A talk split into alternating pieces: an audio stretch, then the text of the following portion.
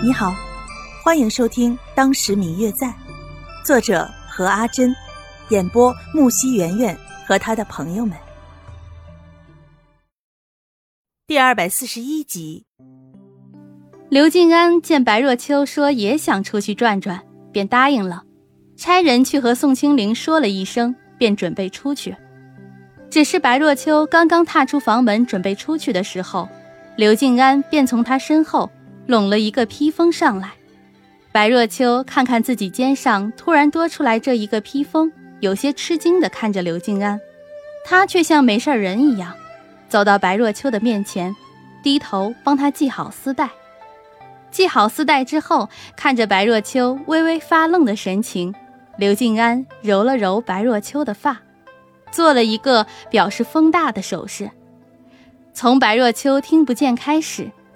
两人便学着用一些手势，如今，很多很简单的事儿已经能够用手势交流了。白若秋呆在原地看着刘静安，有些愣神儿，不知道在想些什么。走在前面的刘静安的身形却微微顿了顿，恍惚不自觉。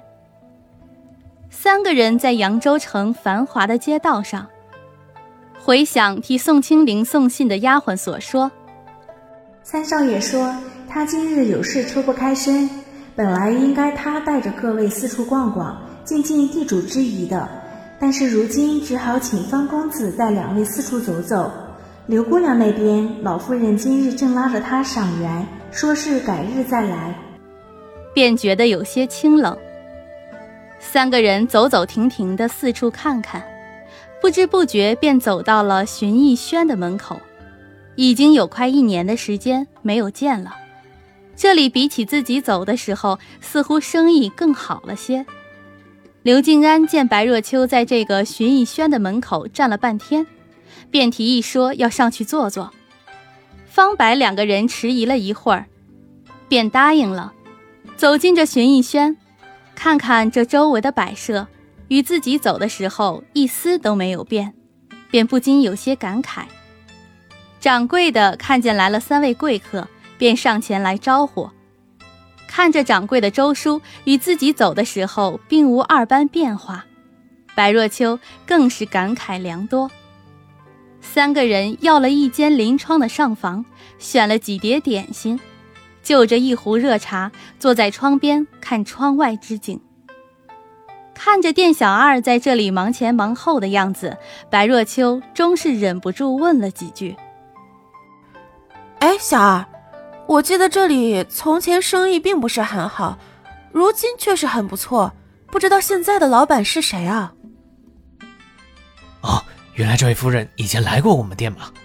我们店是从前年才开张的，我也是从去年才到这里来，对这里之前的事儿并不清楚。